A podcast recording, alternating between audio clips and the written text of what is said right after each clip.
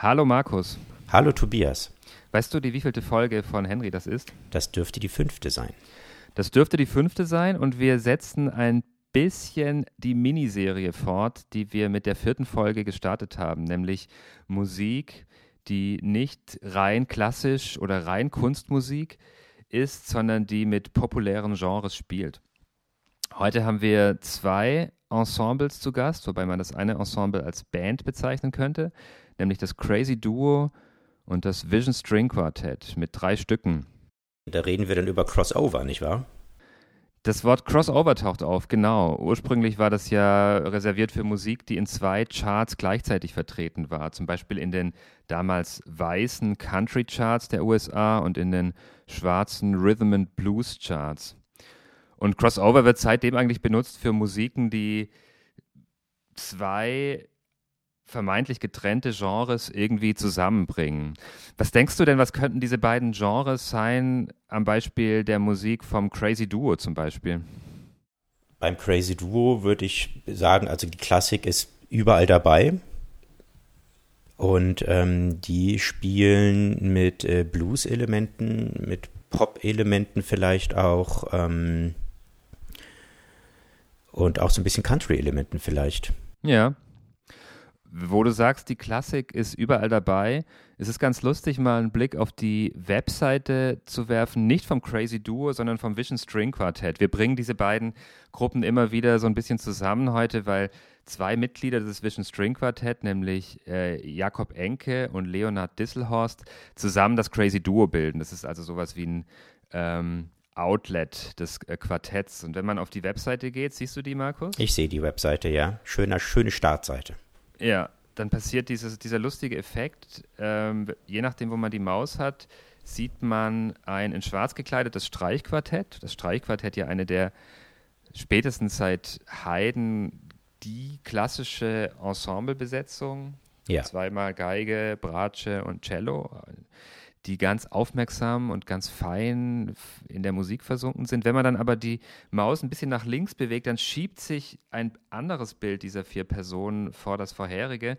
Und ja, zwei von denen springen in die Luft, nämlich Jakob und Stuart sind das, ist das, glaube ich. Und plötzlich sind Verstärker auf dem Boden des Schwimmbades, das zu sehen ist. Und auch der zweite Geiger spielt eindeutig äh, nichts Klassisches mehr, sondern Rock. Also da wird auch so ein bisschen damit gespielt, mit diesem einerseits klassisch und andererseits, ja, was soll man sagen, wild. Ja, äh. wild, das Wort wird ja oft schon benutzt in diesem Kontext. Mir fällt aber auch gerade kein besseres ein, tatsächlich. So irgendwie, die tragen halt auf dem Bild auch Jeans und sind echt ziemlich, ziemlich ekstatisch dabei und eben nicht kontemplativ versunken, sondern sind eher am, ja, also rockig. Sagtest du das gerade schon? Ich glaube, rockig habe ich noch nicht gesagt nicht mal so sehr das Äußerliche finde ich so besonders bei denen, sondern noch was anderes, Markus, ne? Ja, dass die ähm, selber Stücke schreiben. Ja, genau. Also jedes dieser drei Stücke, die Henry uns diese Woche präsentiert, sind Eigenkompositionen. Und damit habe ich die zwei vom Crazy Duo zum ersten Mal 2014 auf dem Podium Festival gesehen, wo die am Eröffnungsabend zwischen den klassisch romantischen Werken immer wieder ihre kurzen Blues, improvisierten Stücke gespielt haben und dann natürlich auch ziemlich abgehen. Wenn man jetzt sich diese Videos vergegenwärtigt, also zum Beispiel die Turtle Shoes, dann macht das, finde ich, schon Spaß zu sehen, wie virtuos die sind und wie locker die aber einfach auch so ein Stück hinlegen können und dann noch improvisieren. Mhm. Und auch wenn die, die spielen ja auch, aber auch klassisches Repertoire. Also ich habe einen Video gesehen, da haben die ein Mendelssohn-Quartett gespielt, Opus 80, und das ist auch ziemlich. Also ich glaube, es gibt weniger energetische Einspielungen als dieses, als das, was die hier live gespielt haben. Da ist schon äh, Virtuosität und auch echt Energie sehr stark ja. dabei. Also ich glaube, da ist so ein bisschen der Anspruch dahinter von den jungen Männern, die sind zwischen 20 und 24, eben in all dem, was sie machen, diese Energie zu finden. Und wenn es die Stücke nicht hergeben, dann müssen sie halt eigene Stücke schreiben. Mhm. Und äh, damit werden die auch gerade so ein bisschen bekannt und berühmt. Die sind mhm. jetzt äh, aufgenommen werden in so eine Förderreihe des Südwestrundfunks, nämlich SWR 2 New Talents. Die haben im, im Monat, in dem wir dies einsprechen, nämlich im Juni 2016, den Würth-Preis bekommen, mhm. gewonnen und ähm, haben sich da eine Reihe gestellt mit Gustavo Dudamel und anderen. Und äh, ja, sind gerade so, kann man schon sagen, stark im Kommen, sowohl im klassischen Kontext als eben auch in Formaten, wo das gewünscht ist, mal diese Genres zu brechen und zu überschreiten. Weißt du, wie das mit anderen Ensembles ist, die sich so im Crossover bewegen, in dem sogenannten Crossover bewegen, komponieren die selber? Also natürlich gibt es äh, vor allem in Amerika, wir hatten ja in Folge 2 Caroline Shaw mit ihrem Vokalensemble Room Full of Teeth, die spielt, die komponiert ihre Songs auch selber. Ähm, aber ansonsten ist der Begriff Crossover für mich jetzt bisher eigentlich gar nicht so positiv belegt gewesen, wie ich das jetzt durch die Vision String und Crazy Duo erfahre. Ich denke da immer, das ist vielleicht einfach nicht mein Geschmack, ich denke da immer an äh, langhaarige Skandinavier, die Heavy Metal Stücke auf dem Cello spielen. Also so, das ist das klassische Crossover-Bild, das ich habe, dieses Heavy Metal und Klassik. Also es gibt schon ja so vielleicht ähnliche äh, Ensembles oder ähnlich, muss, müsste man sich jetzt im Einzelnen natürlich mal angucken, aber so, so G-String zum Beispiel oder Salut Salon könnte man vielleicht noch dazu zählen. Wildes Holz fällt mir noch ein, die sich auch in diesem Crossover bewegen, die jetzt aber eben jetzt nicht die Norweger sind, äh, die ähm, Heavy Metal auf Cello spielen, ja. sondern eben halt auch sich zwischen Klassik und Jazz und Pop bewegen oder äh, auch wenn sie klassisches Repertoire spielen, das irgendwie besonders poppig machen mit einer poppigen Attitüde, in irgendwie eben nicht schwarze Klamotten, sondern eben halt auch äh, in Jeans spielen. Jetzt sind jetzt so ganz oberflächliche Sachen, ne? oder halt eben auch äh, ausgefallenere Konzert Orte wählen für ihre Konzerte, eher kurze Formate haben und so weiter. Ähm, äh, und da reiht sich hier äh, Crazy Duo und das Vision String Quartett auch ein. Und ähm, ich finde, die machen ihren Job bisher sehr gut. Mm, und ich finde es auch gut, dass sie sagen, äh, was sie damit bezwecken. Also ich glaube, einerseits haben sie natürlich Lust auf diese Musik und haben Lust rumzuspielen und mit ihren Instrumenten Sachen zu machen, die man sonst nicht macht. Zum Beispiel jetzt einfach zu zupfen, anstatt zu streichen. Aber auf der Webseite steht auch, dass sie eben die konventionelle klassische Literatur erweitern, um, und da nennen sie das Wort, um publikumswirksamere neue Musikformen wie Jazz, Pop und Rock. Also ja. ich glaube, da spricht auch dieser Wunsch, irgendwie zu kommunizieren und sich nicht einschränken zu lassen. Ja,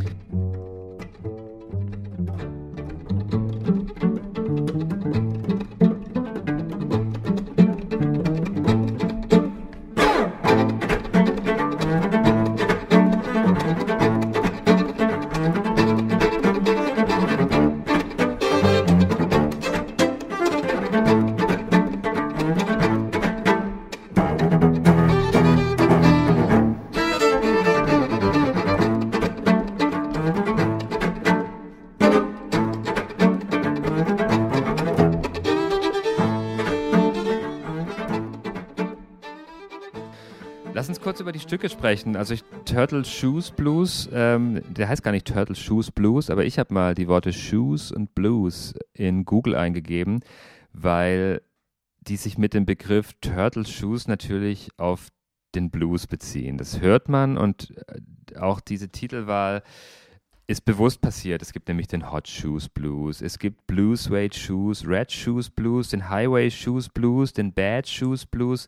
Also das ist so ein Eintauchen in diese Tradition des, ja, was spricht, was, was spielt da alles mit? So das Wandern, das Umherziehen,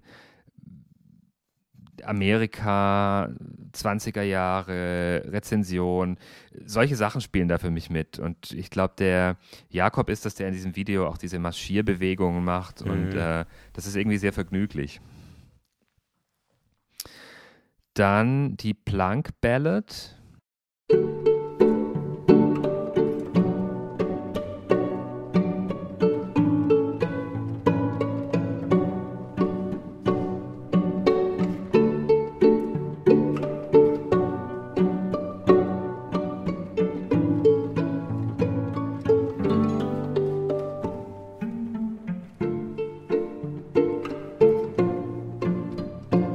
Denkst du, wenn du das Wort Plank hörst?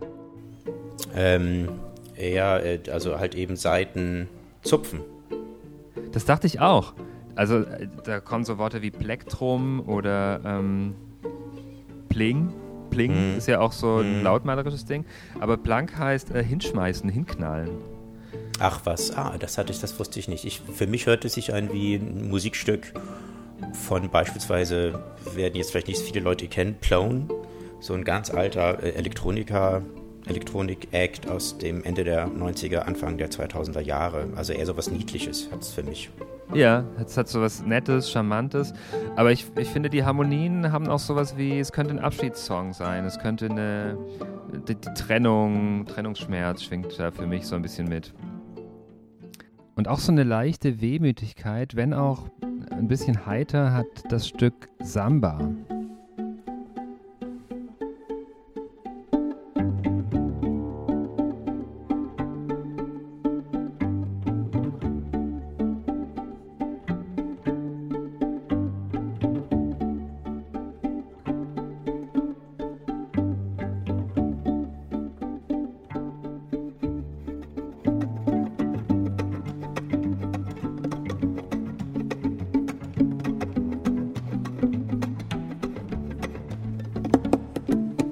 Ja, mich erinnert es ein bisschen, ohne da jetzt analytisch das genau beschreiben zu können, aber mich erinnert es ein bisschen auch an Bossa Nova. Von der Atmosphäre her und auch so, was harmonisch passiert. Ja, das Wort Samba erzeugt in meiner Wahrnehmung auch wie so eine Spannung zur Musik, die ist vielleicht beabsichtigt. Bei Samba denke ich eher an so was Knalliges, Buntes und für mich diese, diese Samba eher so einen, ja, so einen verwehten Charme. Das hängt so vielleicht einen- mit so- meiner Bossa Nova Assoziation auch gut zusammen. Äh, Das, was Bossa Nova zeichnet sich auch eben durch eine gewisse Hauchigkeit aus. Aha. Und ist ja auch eher zart.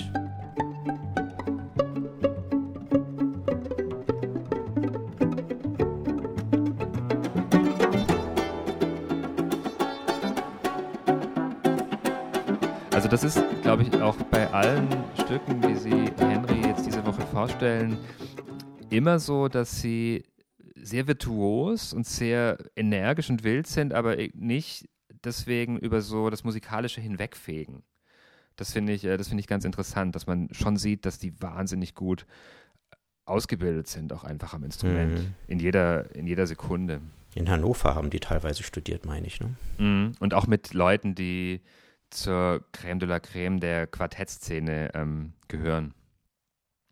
Alban Berg Quartett zum Beispiel.